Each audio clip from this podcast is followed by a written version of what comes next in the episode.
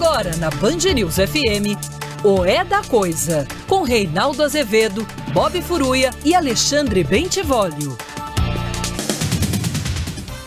Boa noite, são 18 horas e 1 minuto no horário de Brasília. Começa agora para todo o Brasil mais uma edição de O É da Coisa e a coisa parecendo confusa, atrapalhada. Vem para cá que a gente desatrapalha, desconfunde.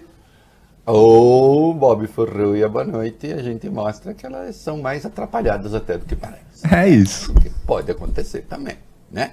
Milhões de pessoas acompanham o programa pelo Tile, mas você pode fazê-lo também pelas redes sociais, sempre Rádio Band News FM ou Vale o Bem no aplicativo. Band Play. Band Play, boa noite É. pro Vale Bem. Boa noite.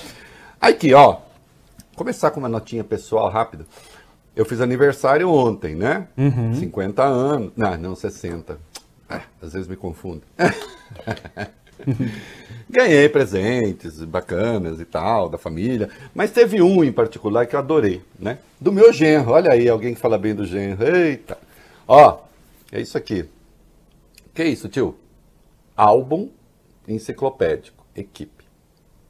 Isso aqui era um álbum de figurinhas de quando eu era criança. Hum. Aí o tio fazia esse álbum. E tinha uma figurinha que, assim, é, nos álbuns todos, sabe a, fi- a chamada figurinha difícil? Eu nem sei se tem álbum hoje em dia, mas eu entendo. Tem. A época tinha a figurinha difícil. Aquela que ninguém tem, era maior mercado de figurinha, se trocava, se batia bafo também a Oh, época, né? Eita, tem. né? Ainda, você batia bafo ainda, Bob? Ah, não, mas eu sei o que é. Sabe o que é, né? Não, batia e bafo, tem- colecionava figurinha, trocava, não sei o que e tal. Tem e até tinha- hoje. E eu estava com o álbum, que não é esse. Eu estava com esse exemplar, né? Eu estava com o álbum faltando uma figurinha, que era uma figurinha tripla, grudada, que ninguém tinha, que era esse esqueleto aqui, ó. Né? Aí um dia eu fui com mamãe no açougue, tinha sete anos, menino lindo de sete anos, de óculos, menino inteligente, dedicado. Ah, eu quero dinheiro pra figurinha. Ah, minha mãe falou, tá bom, vai. Eu tinha que atravessar a rua, ia pra banquinha, comprar. Fui, comprei, abri, abri Bob Furuia, era a figurinha. Ah, não. Olha lá. Ninguém tinha, nenhum dos meus amigos tinha, era difícil, era que ninguém tinha, fechava meu álbum. Eu fiquei tão alucinado, fiquei tão cego com a conquista, que eu fui atravessar a rua de volta para encontrar minha mãe e atropelei uma rural. Eu não fui atropelado por uma rural, eu atropelei a rural, eu bati de cara na rural. Pá! Daí foi ruim. Óculos quebraram, me machuquei, foi uma bosta. Né? Eu lembro da minha mãe gritando, porque eu dei uma desmaiadinha na hora. Né? Na hora que eu voltei, eu "Ah", e tal. E um dia eu contei isso, sei lá, faz muito tempo já contei isso pro meu genro.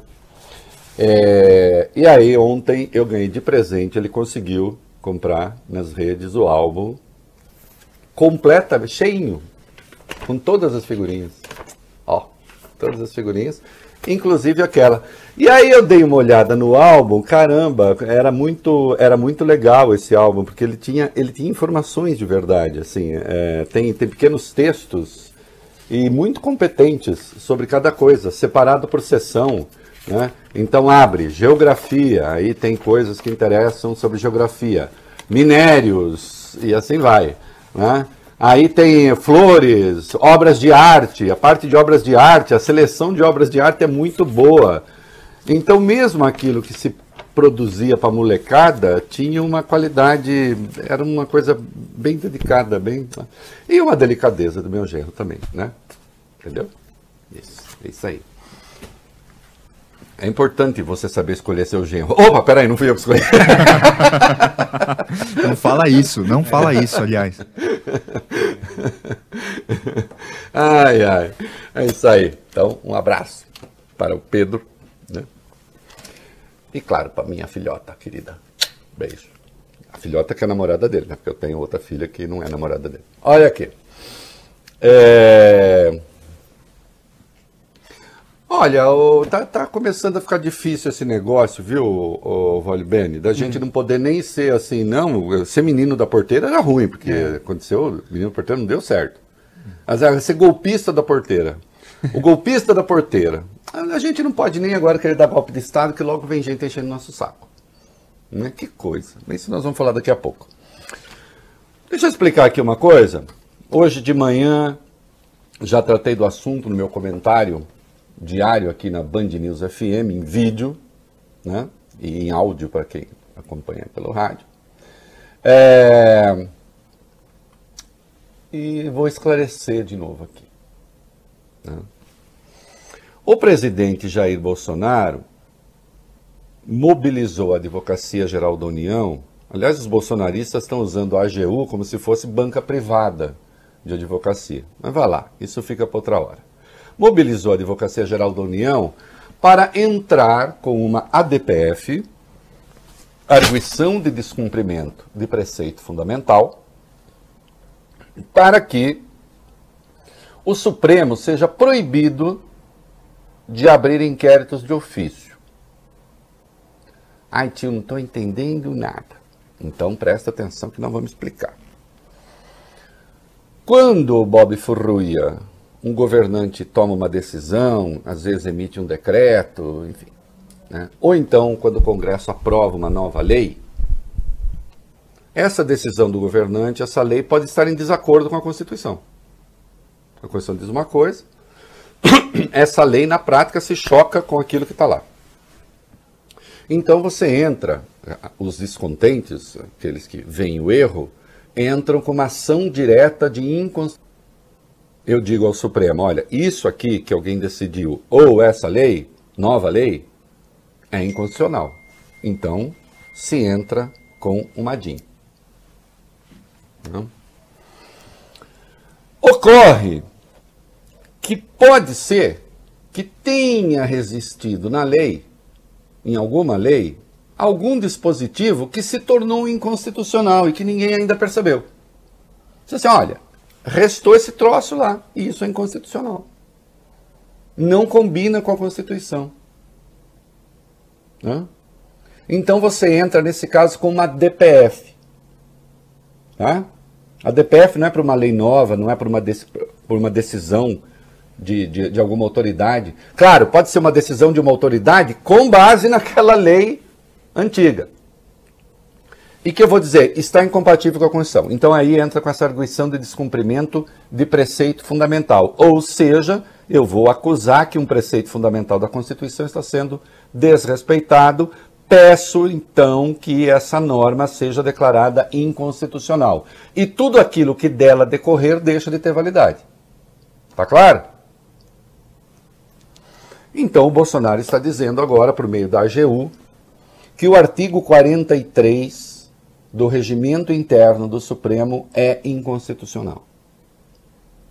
Esse artigo 43 é aquele que permite ao presidente do Supremo abrir um inquérito de ofício para crimes cometidos no âmbito do Supremo e que também lhe permite escolher o relator, sim.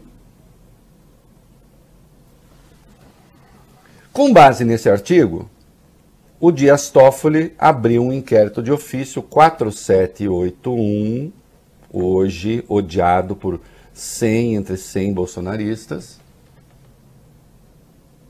para apurar os crimes contra o Supremo, especialmente a indústria de fake news montada contra o Supremo. Insisto, o Bolsonaro não tinha ainda nem três meses de governo e essa indústria criminosa já estava em atuação. Portanto, essa história de que o Bolsonaro apenas reage, né? Essa coisa de Sérgio Reis e companhia, que o Bolsonaro reage porque o Supremo impede de governar, mentira. Os ataques ao Supremo estavam nas ruas, nas redes, em toda parte, antes mesmo de Bolsonaro completar o terceiro mês de mandato. Esse inquérito foi aberto no dia 14 de março de 2019. Ele estava no poder havia dois meses e 14 dias. E já estava coisa na rua. para fechar Supremo, para fechar Congresso. Pra... E olhem, e olhem, o, o Valio Bene, a reforma da Previdência que o governo queria, lembra dela? Lembro. Tinha sido mandada para o Congresso, Bob, no dia 20 de fevereiro. O governo precisava do Congresso para aprovar a reforma da Previdência. Olha a sandice dessa gente, olha a loucura dessa gente, olha a insanidade desses delinquentes. O governo precisando do Congresso para aprovar a reforma da Previdência, porque sem ela os mercados teriam quebrado as pernas de Bolsonaro de cara. E eles botaram nas ruas uma campanha contra o Congresso e contra o Supremo. Porque já queriam Bolsonaro como ditador. Incentivado, essa gente incentivada por quem? Por Bolsonaro. Depois ficou claro que o gabinete do ódio organizava essas campanhas.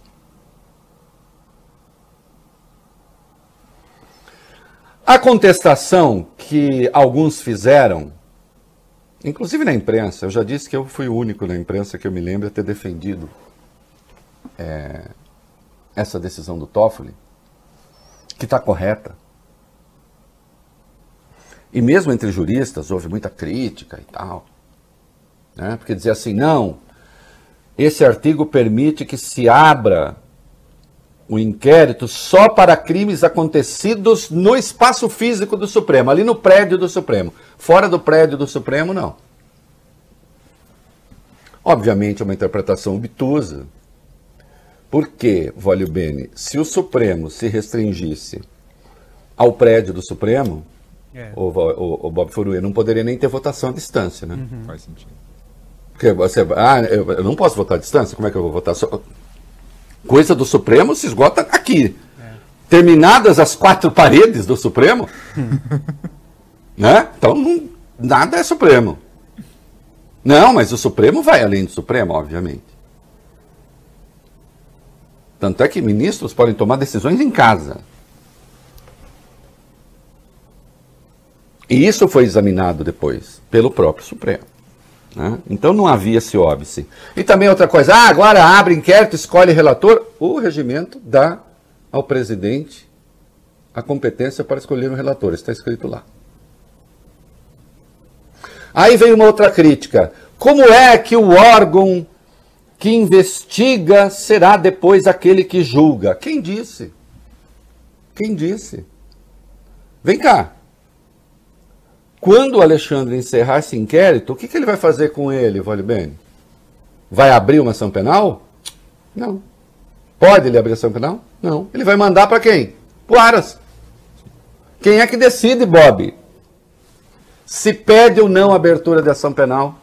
MPF. O Aras. A lindora. Será que vão pedir contra o Bolsonaro? E se eles pedirem, o Bob, o Vólio Bene, isso tem que passar pela Câmara, tem que ter dois terços dos deputados aprovando a abertura de ação penal. Nem a abertura de ação penal, tem que ter dois terços da Câmara aprovando que o Supremo julgue se vai abrir ação penal. E aí vai ter o julgamento. Quem diz que o Alexandre vai investigar, primeiro que não investiga a PF, mas quem diz que ele vai conduzir a investigação na condição de relator, depois vai oferecer ação penal e depois vai julgar? Isso é mentira. Isso é mentira. Aliás, o lavajatismo foi contra esse inquérito à época, eu lembro. Seduziu boa parte de alguns idiotas da imprensa. Data vênia, idiotas. Idiotas. Porque não fosse esse inquérito hoje, a pregação golpista estava solta no país sem enfrentamento. E até hoje tem babaca que é incapaz de defender não o inquérito, a democracia. Babaca, cagão, desculpe a expressão, burro, incapaz de ler a história. Não fosse esse inquérito, não fosse esse inquérito, dada a inação da Procuradoria-Geral da República, não se teria investigação nenhuma. O país estava à mercê de golpe, sem qualquer reação. Ou a imprensa, essa parte da imprensa, acha que consegue conter essas coisas apenas com artigos e adjetivos? são importantes para formar opinião. Mas é preciso que tenha um limite legal. E parabéns ao Dias Toffoli que percebeu isso a tempo. E aos ministros todos que endossaram seu ponto de vista. Outros nove, só um foi contrário. Marco Aurélio. Daqueles todos, aliás, nove continuam no Supremo. Só saíram Marco Aurélio, que era contra, e o Celso de Mello, que foi a favor. E aí se entrou com uma DPF contra a decisão do Toffoli. A DPF 572. Julgamento concluído em junho do ano passado. 10 a 1 a favor da legalidade da investigação. 10 a 1. E agora o governo entra com uma nova DPF arguindo as mesmas coisas. As mesmas coisas. E a tese central é falsa. E eu lamento que tenha jurista por aí que é incapaz de dizer qual é o artigo que sustenta a tese. Atenção! O Ministério Público, por lei, detém o monopólio da ação penal. Da ação penal. Aí sim. É ele que pede, inclusive para o oferecimento da denúncia, desde o começo. Esse monopólio é dele do Ministério Público. Monopólio de investigação? Não. Quem disse? Onde está escrito isso? Quantos são os fóruns de investigação pré-processual? Como é esse caso? Não é processo ainda? Imagina, Vólio Beni, o ministro da Justiça de ofício pode mandar a PF abrir inquérito. Uhum. Já não mandou? Sim, já.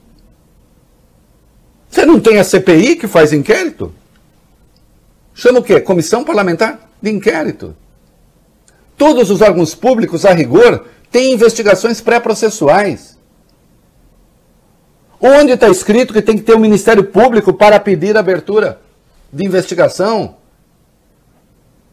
É por isso, aliás, que é óbvio e evidente que se a, a, a, a, a Rosa Weber quiser, se o Lewandowski quiser,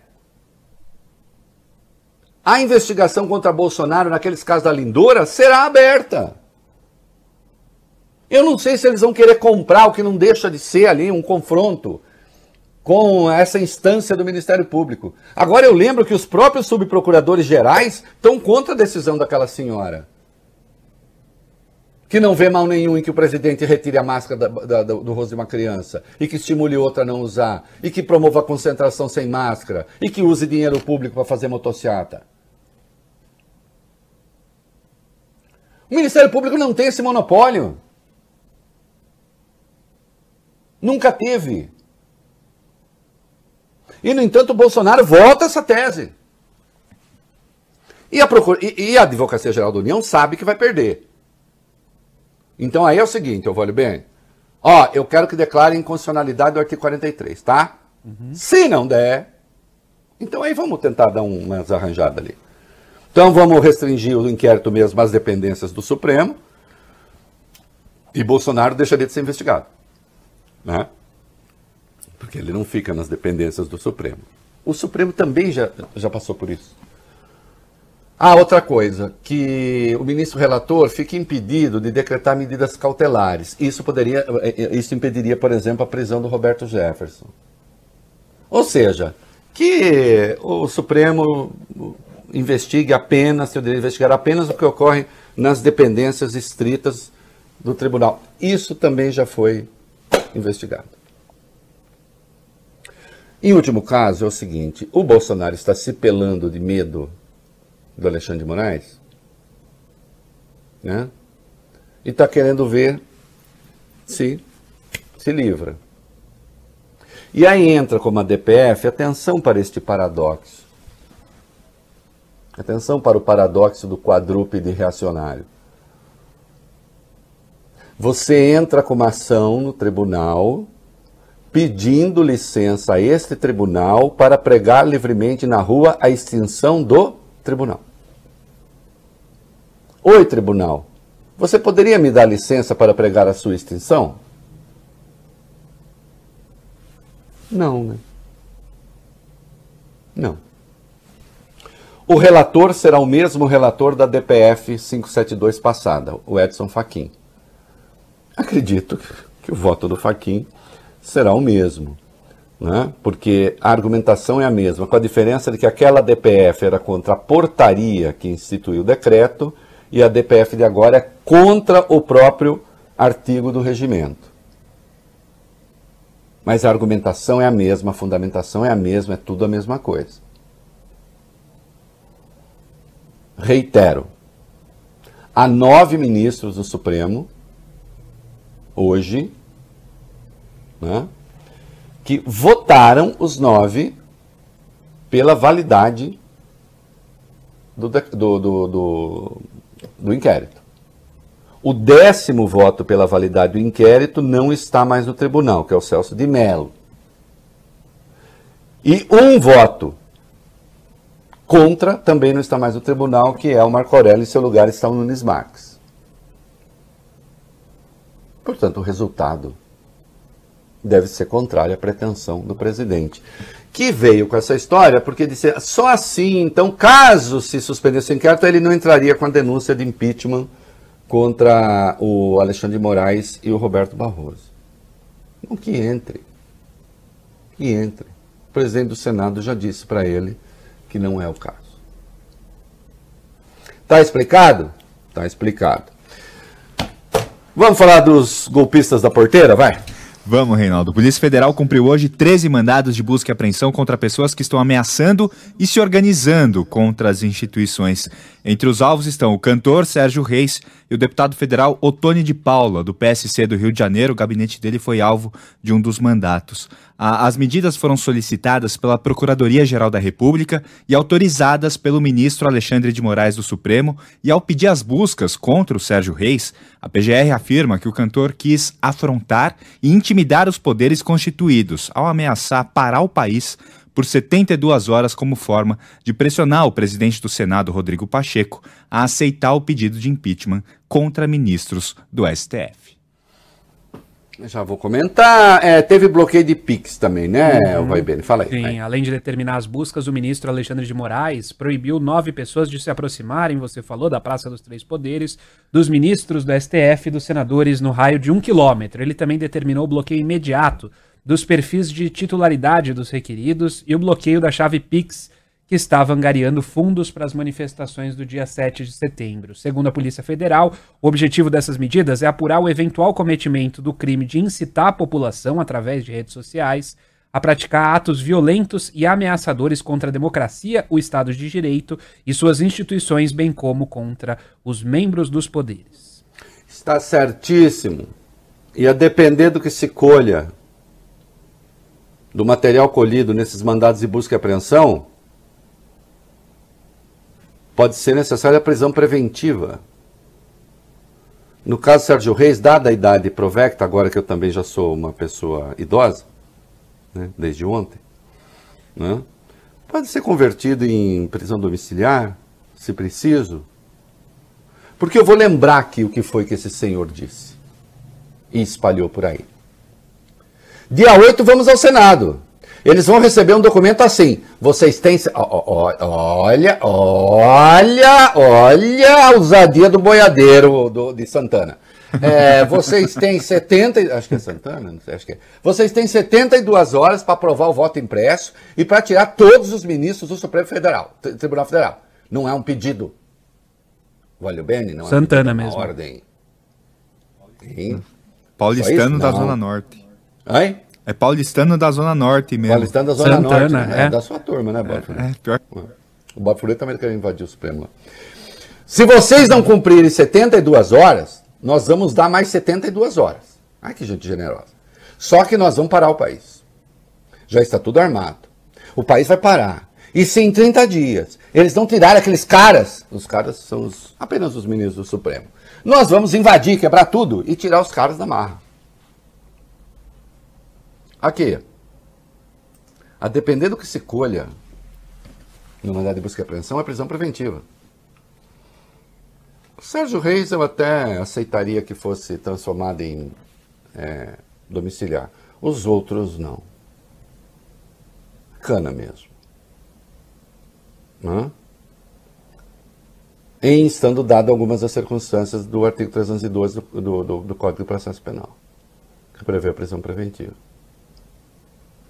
Ameaça à ordem pública, ameaça à ordem econômica, né? tentando impedir a instrução é, é, penal, ameaça de não cumprimento, a instrução criminal, ameaça de não cumprimento da lei penal. Como nós não estamos nessa fase ainda, há a questão de ameaçar a ordem pública. Se ficar evidente que o crime está em curso, com ações presentes, crimes presentes, tem lei na democracia. Viu? A democracia não é música sertaneja, que um cantor de iê, iê, iê pega, invade e vira líder de música sertaneja. Não. Entendeu? Democracia é coisa mais séria. Os investigados, um perfil rápido de todos eles, vocês vão alternando aí. Sérgio Reis, rapidamente, todo mundo sabe quem é, mas vai lá, rápido. Rapidamente, é um cantor, Reinaldo, vovô, 81 anos, é o nome artístico de Sérgio Bavini, foi deputado federal pelo PRB entre 2015 e 2018. Aliás, uma passagem notória, a gente lembra, a gente sabe de coisas que ele fez, como deputado federal, foi um espetáculo, foi um espetáculo. Ah. E recentemente viralizou nas redes sociais, publicando esse vídeo que você descreveu agora há pouco. Isso. É... E o Otone de Paula, o, uhum. o Deputado do PSC do Rio de Janeiro, seria integrante do núcleo político, posta com frequência mensagens e ameaças ao, em tom de ameaça ao Senado e ao STF. Em outro processo, já foi condenado a pagar 70 mil reais por danos morais ao ministro Alexandre.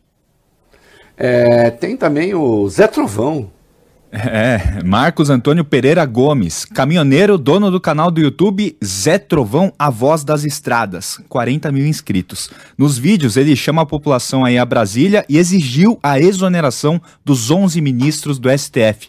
Ele também fez ataques à CPI da Covid e participou das motociatas do Jair Bolsonaro que acomete eventualmente alguns falsos sertanejos, como esse que acometeu também o Eduardo Araújo. Esse pelo menos era do interior, se não me engano, de Minas Gerais, né? Não é aqui da Zona Norte de São Paulo. Um. Cantor que integrou a Jovem Guarda, foi apresentador de TV, é conhecido pelo sucesso Bom, canção gravada em 1967. Assim como Sérgio Reis esteve com o presidente Jair Bolsonaro numa reunião no Planalto no dia 12 de agosto.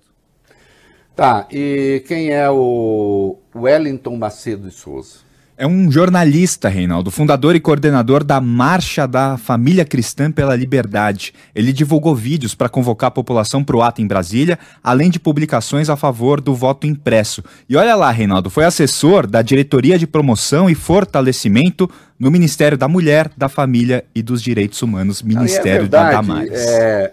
Você sabe que Cristo era pelo voto impresso, né? Essa coisa de marcha cristã é, por causa disso. Cristo é falou, ou é voto impresso, é. Inclusive, a turma, à época, exigiu de Cristo a comprovação de milagre. Sim. A impressão do milagre. Imprime aí o milagre, queremos ver se é isso mesmo, entendeu? É, porque é, cristão é fogo. Naquela época entendeu? não tinha urna eletrônica. Né? É. é. Sabe quem era a favor do voto impresso? É. Ainda antes de Cristo, quem era a favor do voto impresso? O faraó. Entendeu? Faraó. Quando, quando se vai tentar libertar aí o povo hebreu do, do Egito, né? O faraó falou, quero provas, quero provas, é, e deu no que deu, entendeu? É... hum. E o Eduardo Araújo é de Joaíma, Minas Gerais. Aí. E o Antônio Galvão, quem é? Presidente da Associação Brasileira dos Produtores de Soja, a ProSoja. Ele aparece num vídeo na sede da entidade em Brasília com o Sérgio Reis discursando pela mobilização de 7 de setembro e, segundo a PGR, possivelmente patrocinou o movimento. É, inclusive é, é, tão bravinhos com, com, ele, né? Porque agora os produtores de soja estão dizendo isso não é coisa nossa, não. Isso é coisa dele. E o Alexandre Urbano? Ele é presidente da Associação Coalizão Pró-Civilização Cristã, que, segundo a própria página dessa coalizão, visa lutar pela restauração dos valores e da cultura ocidental, fruto do cristianismo. Ele também é editor de um site chamado Brasil Livre e, segundo a PGR, ele recebeu doações por meio de transferências bancárias para financiar a manifestação. Atenção, esse site Brasil Livre aí não tem nada a ver com o MBL, tá? Movimento Brasil Livre. Isso aí é uma. Aliás, o MBL entrou na justiça para proibir que essa gente use esse nome, porque evidentemente estão tentando investir na confusão. Né? O MBL hoje, diga-se, é favorável ao impeachment de Bolsonaro. Ah, mas apoiaram o Bolsonaro. Sim, apoiaram o Bolsonaro. Hoje são a favor do impeachment de Bolsonaro. Eu só quero lembrar aqui que se todo mundo que apoiou Bolsonaro votar de novo no Bolsonaro, ele se reelege. Eu falo isso porque tem certas pessoas que falam, ah, não quero saber de fulano, porque... Olha aqui, você pode fazer a crítica que for. E eu mesmo fui crítico do MBL quando deu esse apoio. Sim, eu acho que eles tinham condições de saber quem era Bolsonaro. Erraram. E eu não estou aqui, eu não absolvo, não, apenas digo o seguinte: se todo mundo que votou no Bolsonaro votar de novo, ele se reelege. É bom colocar isso na cabeça. Agora, de toda sorte, essa gente não tem nada a ver com a MBL. Essa é a informação relevante que tá, entrou na justiça para impedir. É... O Turíbio Torres. Empresário suspeito de pertencer ao núcleo operacional, com atuação na montagem de caravanas, na intermediação de contatos políticos e na logística de acampamento. Já postou fotos nas redes com o general Augusto Heleno, com a Sara Winter e com o assessor especial da presidência, Tenente Mozart Aragão. Por que, que, essa gente não surpreende ninguém, né? E o Juliano da Silva Martins? É da equipe do Turíbio, Reinaldo. Também seria integrante do núcleo operacional e com papel de organização. Ele teve em Brasília com Turíbio, Marco Antônio, na mesma data do Sérgio Reis, Eduardo Araújo e Antônio Galvão. E o Bruno Henrique é sem track que fala? Hum, sem chesh. Sem chesh. Ah, não, não é R, não. Sem chesh. Chesh. Chesh. É isso aí, isso aí. É, é o que eu procurei na internet, é. né? Depende da região, outra coisa também. Né? É, o sobrenome é S-E-M-C-Z-E-S-Z. Articulista do site Brasil Livre, de acordo com a PGR. Nada a ver com o MBL. Hum. É. Simpatizante da Sociedade de Defesa da Tradição, Família e Propriedade. É responsável pela tradução no site de uma entrevista com a deputada alemã de extrema-direita, Beatriz von Storch. Ah, mas olha, eu diria assim, tudo orna tudo combina. Bom, as pessoas fazem escolhas, a democracia tem leis e elas que respondam pelas escolhas que fizeram. É, a repercussão entre os políticos, evidentemente, a turma do Bolsonaro está dizendo que é um absurdo e não sei o que, onde já se viu. É, a oposição está saudando a decisão, é, até tardia, eu acho, né? O Supremo até demorou para reagir. Quando eu digo que o Supremo demorou para reagir, o problema é o seguinte: essa reação, é, e, e, aí no caso não é o Supremo, que fique claro, né? Essa ação parte da Procuradoria-Geral da República. Essa ação parte da Procuradoria-Geral da República. O, o Alexandre de Moraes está sendo relator por prevenção, porque há outras investigações da mesma espécie, né? Mas quem pediu as providências foi a Procuradoria-Geral da República, dessa vez o Distrito Federal. Tá claro? Não foi uma iniciativa do Alexandre no âmbito do inquérito de que ele é relator. Ele apenas autorizou a decisão. Porque tem gente aí com foro especial. E porque a investigação está lá. Só isso. Mas quem pediu foi a Procuradoria-Geral da República. E é claro que já pede tarde Antes tarde do que nunca. Não é? Deveria ter pedido antes. Faz tempo que esse troço está aí. Mas que tenha pedido, vá lá. O Mourão se manifestou a respeito, vai. Isso. Falando a jornalistas, Reinaldo, lá em Brasília, disse o seguinte: para mim é o devido processo legal, porque lamentavelmente o que ocorre é que quando um processo desses começa aí hoje, com a divulgação que isso é dado, a pessoa imediatamente fica crucificada na opinião pública antes que termine o processo. Então tem que aguardar o desenrolar disso aí. Claro, mas é, tá certo. Tá claro que tem que desenrolar, aguardar desenrolar. Nesse e em outros casos, né? Sempre. Agora aqui está o Ministério Público pedindo, o ministro autorizou, a Polícia Federal foi lá e fez. Agora, o Bolsonaro, será que ele recuou? Ou será que ele continua a investir no confronto? O presidente confirmou que pretende discursar durante as manifestações do dia 7 de setembro. Nessa data, apoiadores vão às ruas como forma de pressionar o Congresso, o Supremo, a gente tem falado aqui. Bolsonaro deve vir a São Paulo, onde está marcado um ato na Avenida Paulista, e de acordo com o presidente, ele vai participar da cerimônia de hasteamento da bandeira e depois vai falar com aliados. Ele também prometeu que não vai atacar ninguém, mas, Reinaldo, é difícil de acreditar, né?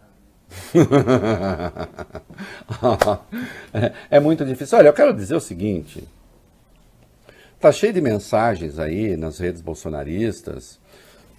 Conto com o indústria Bolsonaro ainda no fim de semana. Ele, ele retransmitiu uma mensagem né, falando sobre o ato 7 de setembro, falando de rompimento institucional. Mensagem que dizia que as Forças Armadas têm que se unir com o Bolsonaro para fazer intervenção. Ora, queridos, dizer o quê?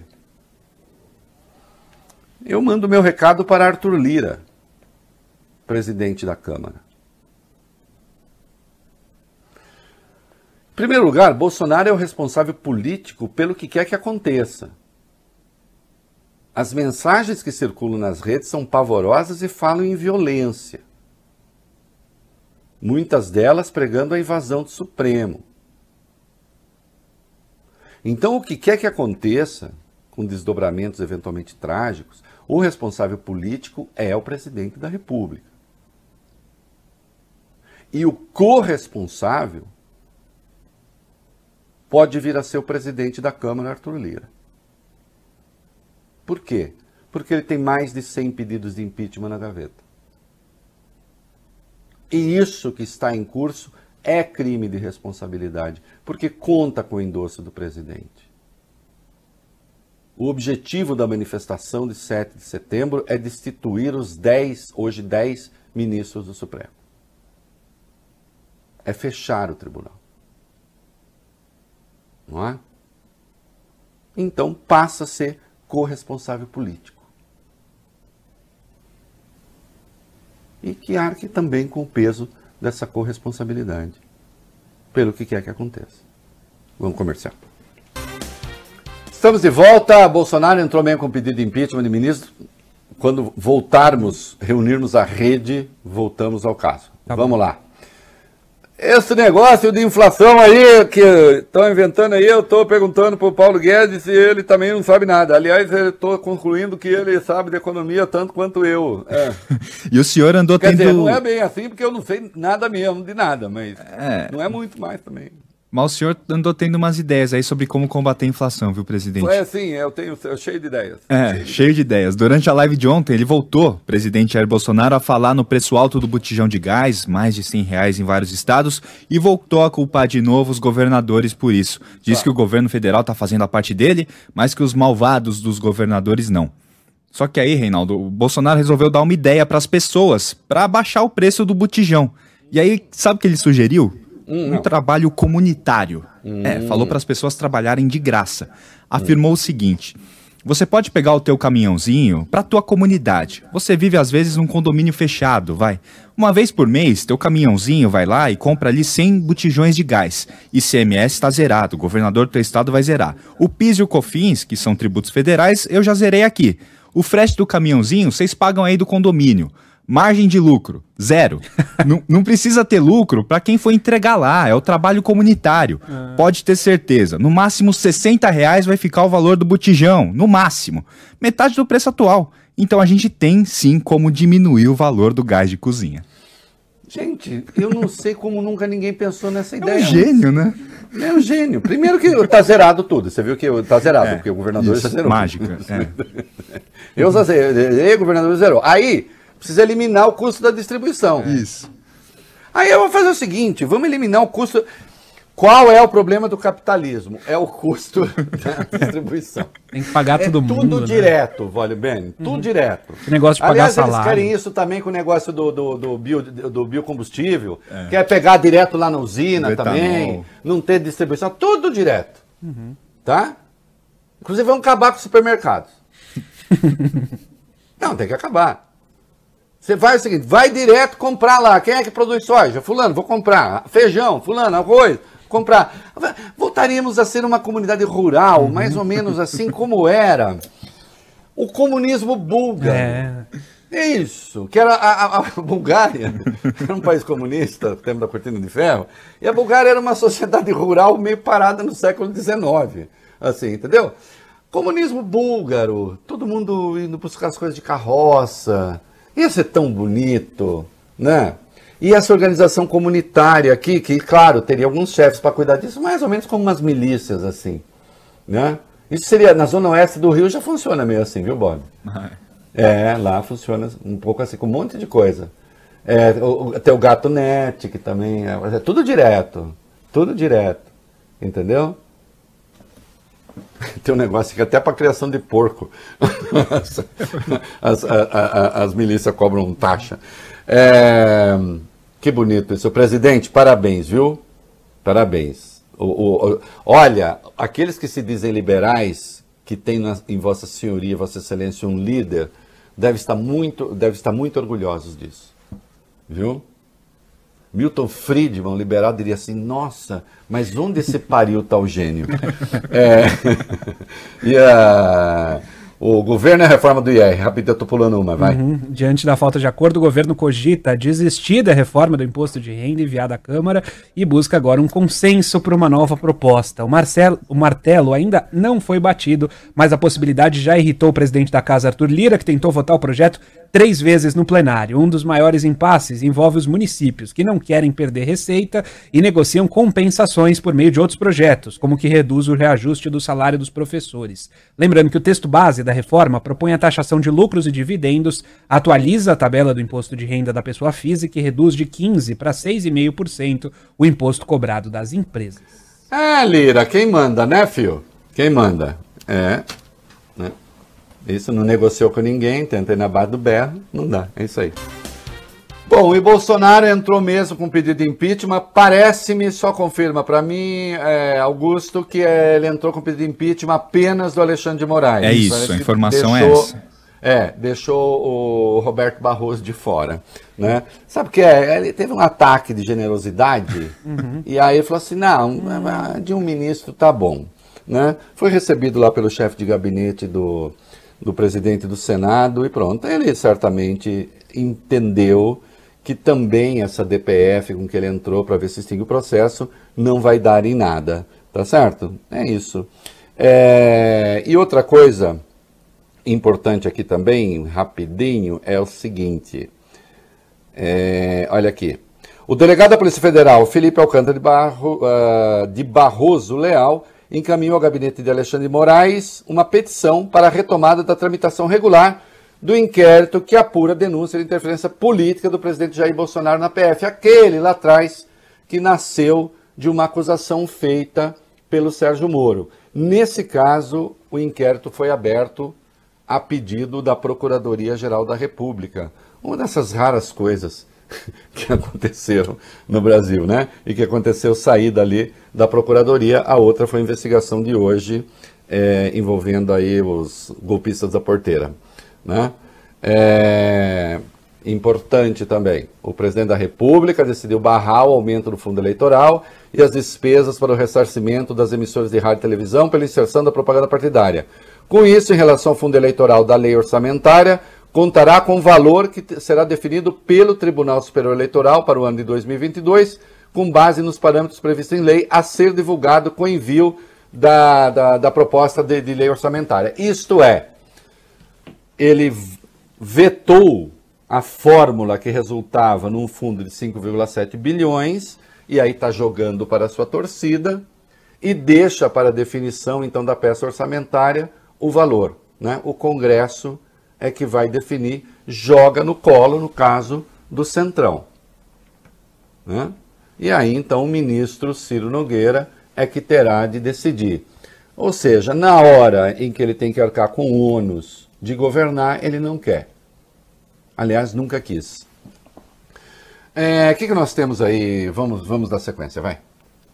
Ministro Alexandre de Moraes, falando nele ainda do Supremo, será o relator da notícia crime apresentada pelos senadores Fabiano Contarato e Alessandro Vieira contra o PGR Augusto Aras. Os parlamentares apontam que o procurador-geral deve ser investigado pelo crime de prevaricação por causa de possíveis omissões do Ministério Público Federal envolvendo atos do presidente Jair Bolsonaro. O pedido chegou a ser distribuído para Carmen Lúcia, já que ela é responsável por analisar a ação da live em que o presidente questiona o processo eleitoral. No entanto, a ministra pediu a Fux, o presidente do Supremo, para ele verificar se o caso deveria mesmo ficar com ela.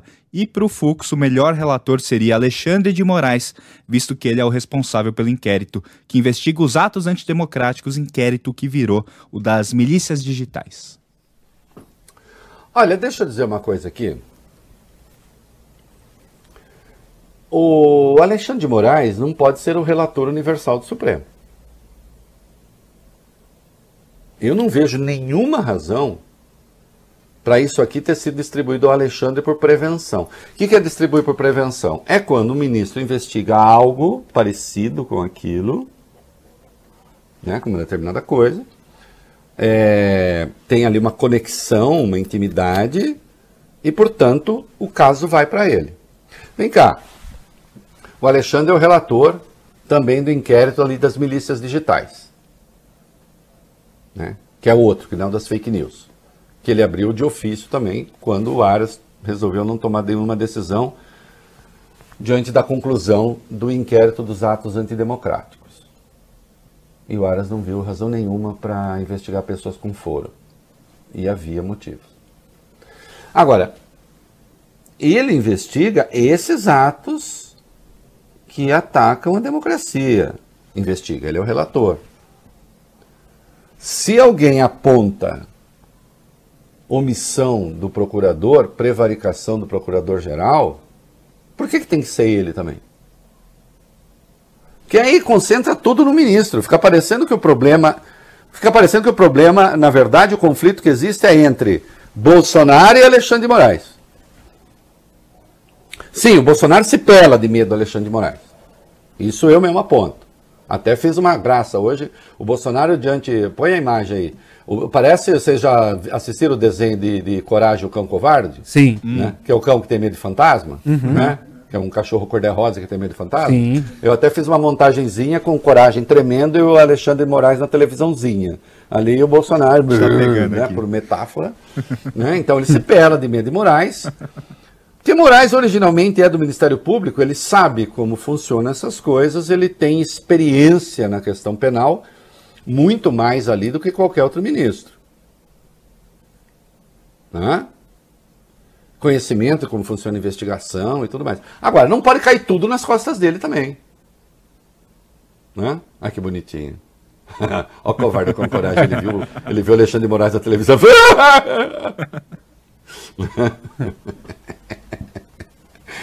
Desculpa, com coragem pela associação. É...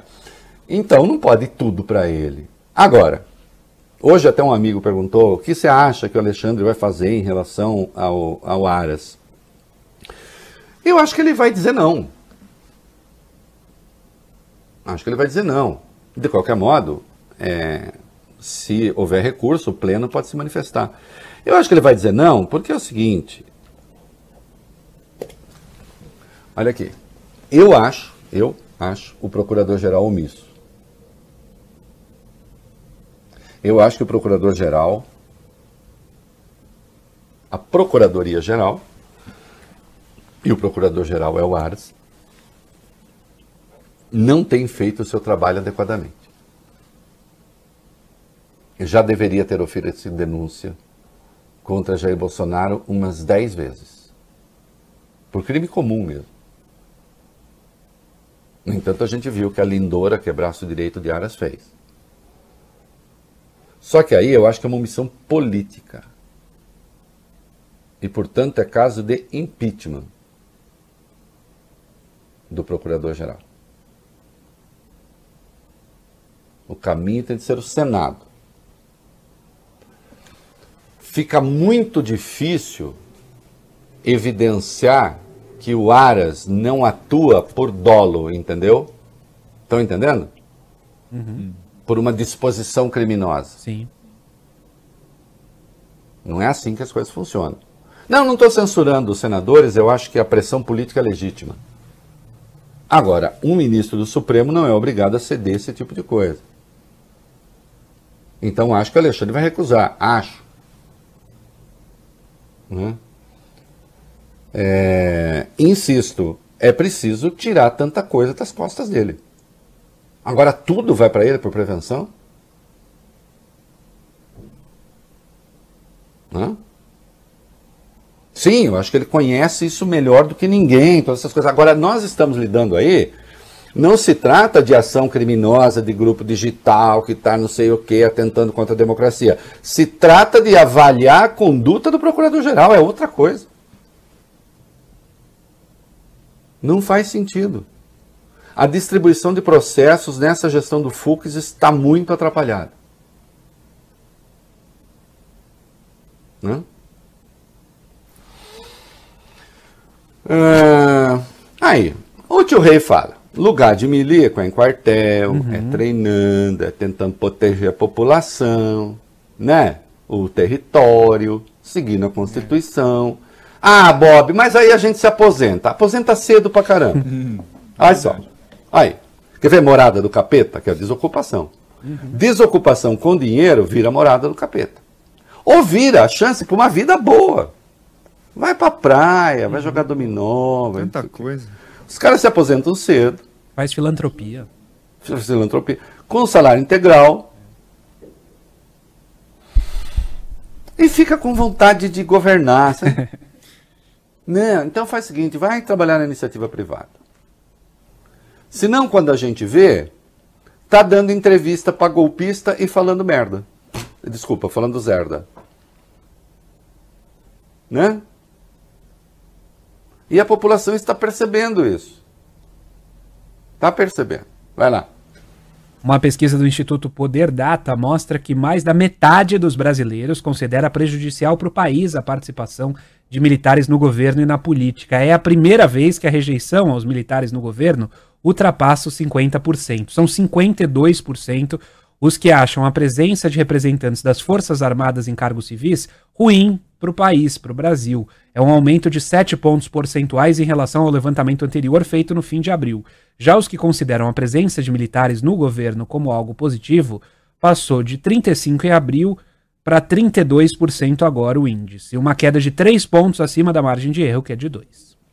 Ô, senhores de uniforme e de pijama,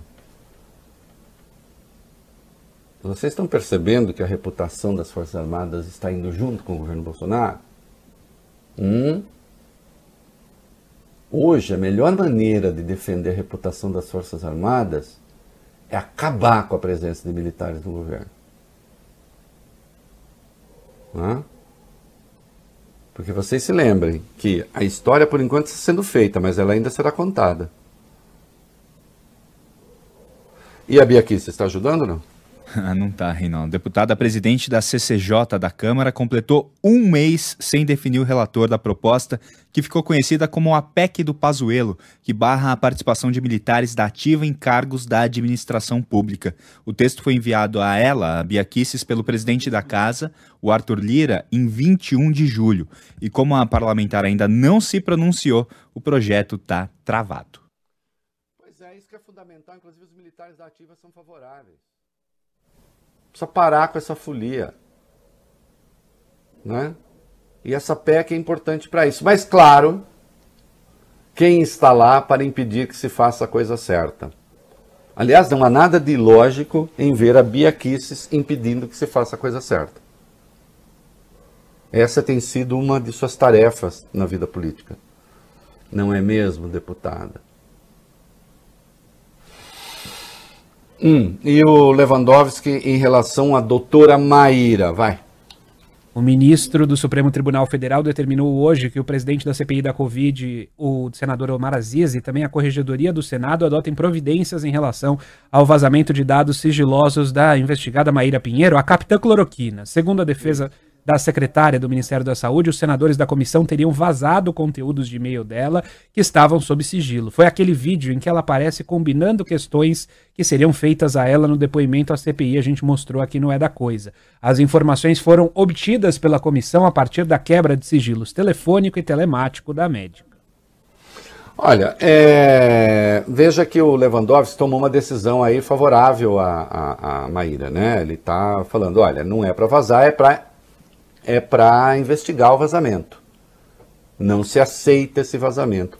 Isso só para deixar claro que é, é importante essa decisão do Lewandowski, por mais que seja asqueroso aquele vídeo da Maíra, e é, e é. E isso não quer dizer que não se deva apurar ali uma combinação para tentar fraudar, inclusive, a CPI. Né? Agora, por outro lado, se é, o dado é sigiloso, ele não pode vazar. Houvesse uma disposição do ministro contra o governo a favor da CPI, talvez se dissesse, não, não é o caso. Não. Mas ele está dizendo, olha, o vazamento aconteceu, o vazamento é indesejável, né? não pode acontecer e é preciso que se tome uma providência. Tá certo. Eu também acho. Se houve o vazamento, não pode haver. E aí é preciso investigar. Não? Ah, na nacional, depois eu vou fazer um rearranjo, né? Vamos para 26, vai lá. Vamos falar então, Reinaldo, do Prefeito do Rio de Janeiro, Eduardo Paes, que já admitiu adotar novas restrições de circulação e de serviços por causa do aumento de contaminados pela Covid. Em entrevista coletiva, ele afirmou que nunca viu tantas pessoas com a doença na cidade, no Rio de Janeiro. Na primeira semana de agosto, a média móvel de casos por síndrome respiratória aguda grave foi de 41 mil, que é superior ao que foi registrado aos picos de março e de maio. Segundo Paz, a Secretaria Municipal de Saúde ainda avalia o que pode mudar na capital fluminense. Ele disse o seguinte: vamos monitorar isso com muita calma, muita tranquilidade, e havendo aumento de agravamentos, podemos voltar a tomar medidas mais restritivas. Olha, é preciso tomar um cuidado com esse negócio. Nós vamos ver também em relação a São Paulo, a questão aí da variante Delta está assustando. Vive-se um momento de declínio da doença, porém Muitos especialistas estão alertando para um perigo adiante, porque há um tempo, da, das primeiras manifestações da variante até quando há um surto grande, se estima que possa haver eventualmente mais de dois meses. E se houver falta de cuidado, né, o Rio de Janeiro hoje já vive uma situação dramática. É isso aí. Olha aí, nós falamos no fechamento do Bloco Nacional sobre a questão da variante Delta e problemas de vacina, etc., é, no Rio de Janeiro.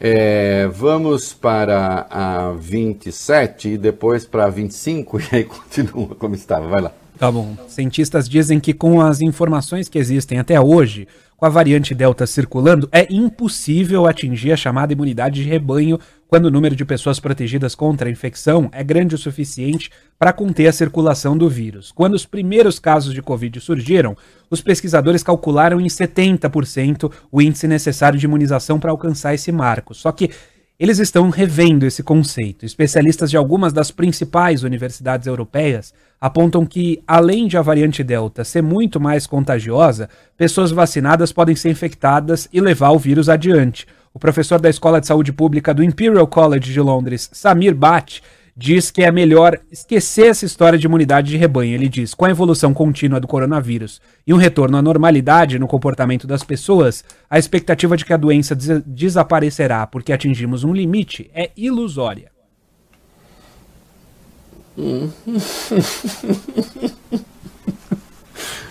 ah, é, tá, tá aí, a informação tá aí. Fazer o quê? Né? Então toma cuidado, usa máscara, evita concentração. Ah, estou vacinado, ainda assim. É. Né? Fazer o quê? Ah, não, queria combinar com o vírus. Bom, tenta lá. Tenta lá, sei lá. Vai que você consiga. Quanto me sobra aí, Valbene? Ainda três minutos. Ok.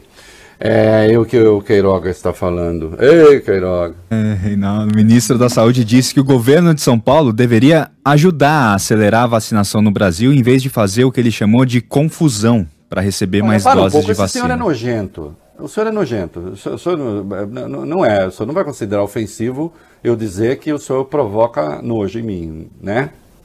Porque eu não posso fazer nada. Eu só estou expressando uma situação de fato. O governo de São Paulo responde por quase 50% das vacinas aplicadas no Brasil. A situação só não é pior, a catástrofe só não é maior em razão disso.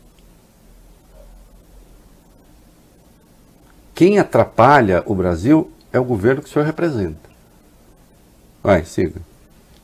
Marcelo Queiroga, essa alfinetada dele em João Dória já vem de um tempo, né? Depois do estado de São Paulo não ter recebido o volume de doses da Pfizer contra a Covid proporcional à população que tem. No fim, o Ministério cedeu e os imunizantes serão repassados, mas só depois de muito bate-boca. Bate-boca que não terminou, como prova hoje o ministro com essa declaração. Declaração que ele deu no Centro de Distribuição de Insumos Estratégicos de Saúde. Afirmou o seguinte.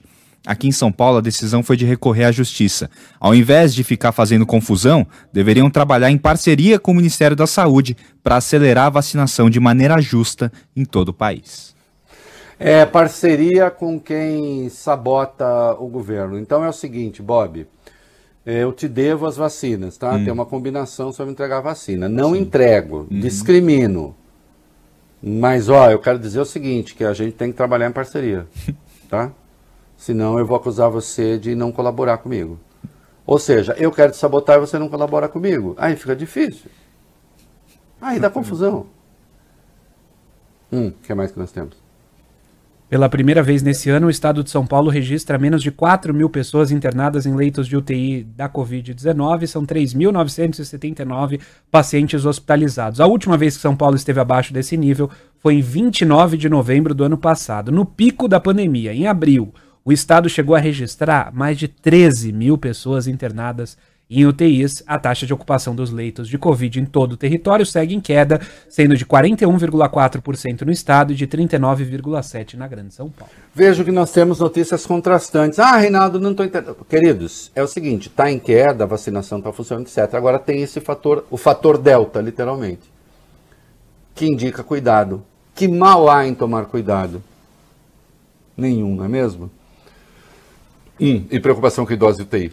Isso, Reinaldo. É esse apesar que você trouxe, né? Tem, tem a questão do Delta e apesar desse índice baixo que o Ale falou, tem um número que vem preocupando os especialistas também. Mais de 60% dos pacientes internados em UTIs com Covid na rede particular de São Paulo, dos hospitais do estado de São Paulo, tem mais de 70 anos, segundo o levantamento feito pelo Sindicato dos Hospitais, Clínicas e Laboratórios, o Sindiosp. Exatamente, é uma população com mais risco. E a terceira dose Coronavac, rapidinho. A Anvisa recomenda ao Ministério da Saúde que avalie a possibilidade de dar uma terceira dose para quem tomou a Coronavac, em especial para quem tem mais de 80 anos ou é imunocomprometido. Que se faça isso logo, tudo indica ser necessário e os estudos parecem aprovar. É isso aí.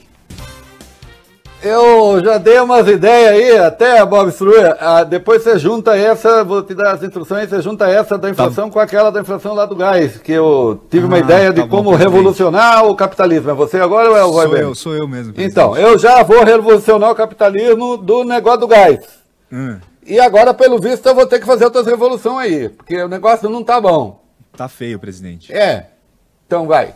Tá feito em relação ao PF, o famoso PF, o prato feito. Ele teve uma alta, Hum. Pensei que Reinaldo. fosse Polícia Federal, que hoje estragou lá os meus amigos Ah, da não, porteira. Esse é o PFzão É, aqui. Não Eu- sei se é só é, em São entendi. É. Paulo ou em outros, outros, outros estados também, mas aqui em São Paulo a gente chama de PF, o prato feito. Ele teve uma alta, Reinaldo, de 22,5% em um ano.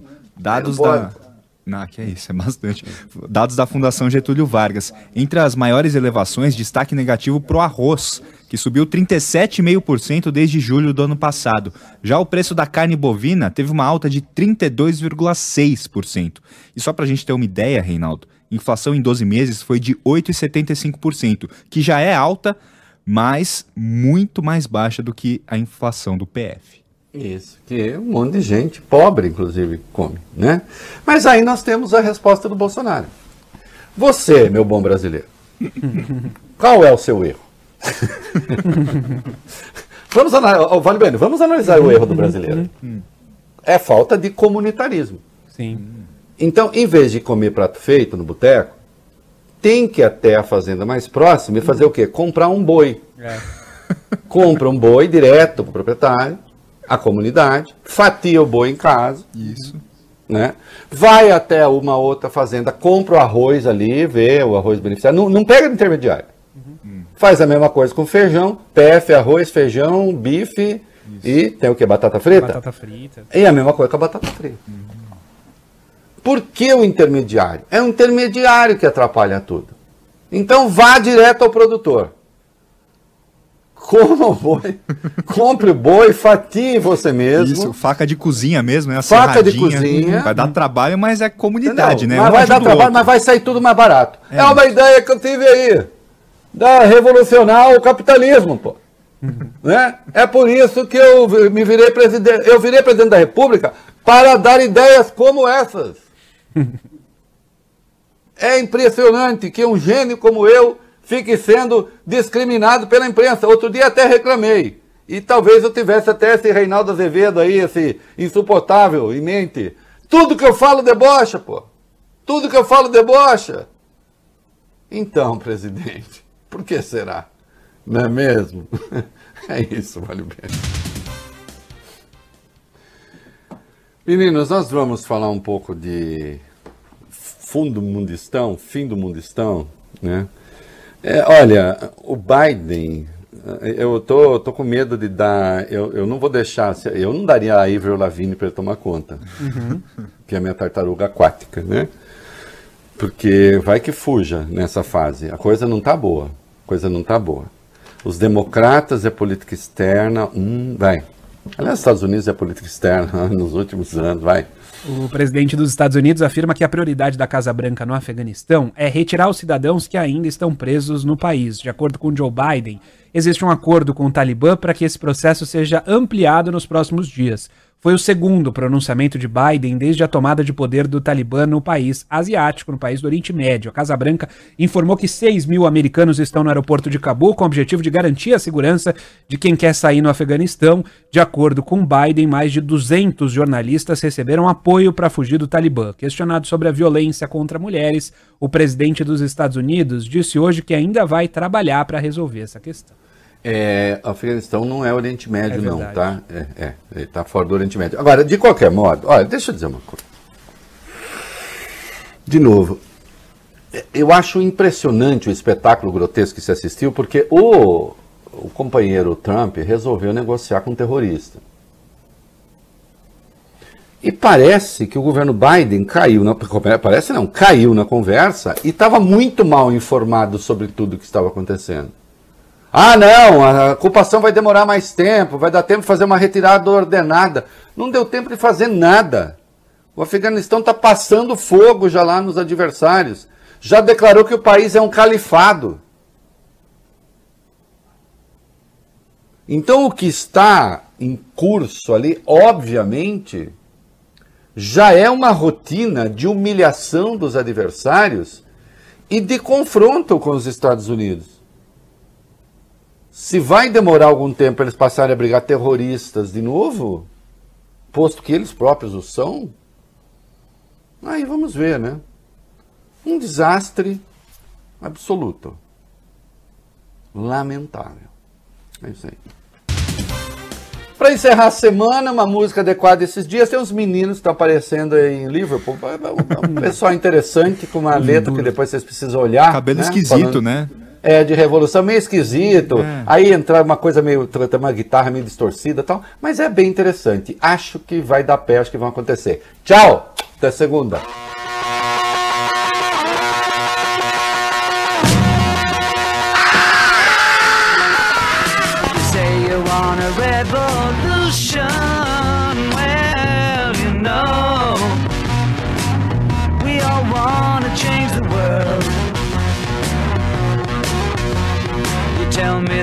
Evolution.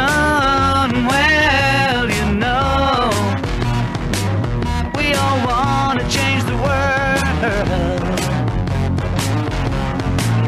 But when you talk about destruction, don't you know that you can count me out? Don't you know it's gonna be alright? Alright. Alright.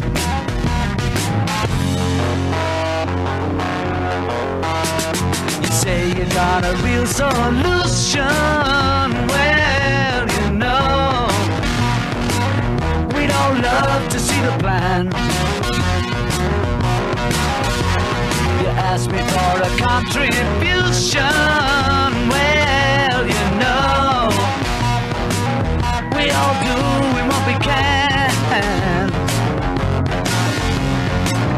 But if you want money for people with minds that hate, all I can tell you is, brother, you have to wait.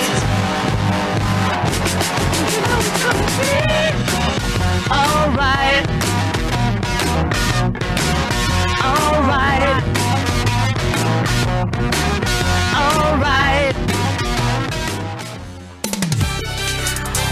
Você ouviu o É da Coisa na Band News FM.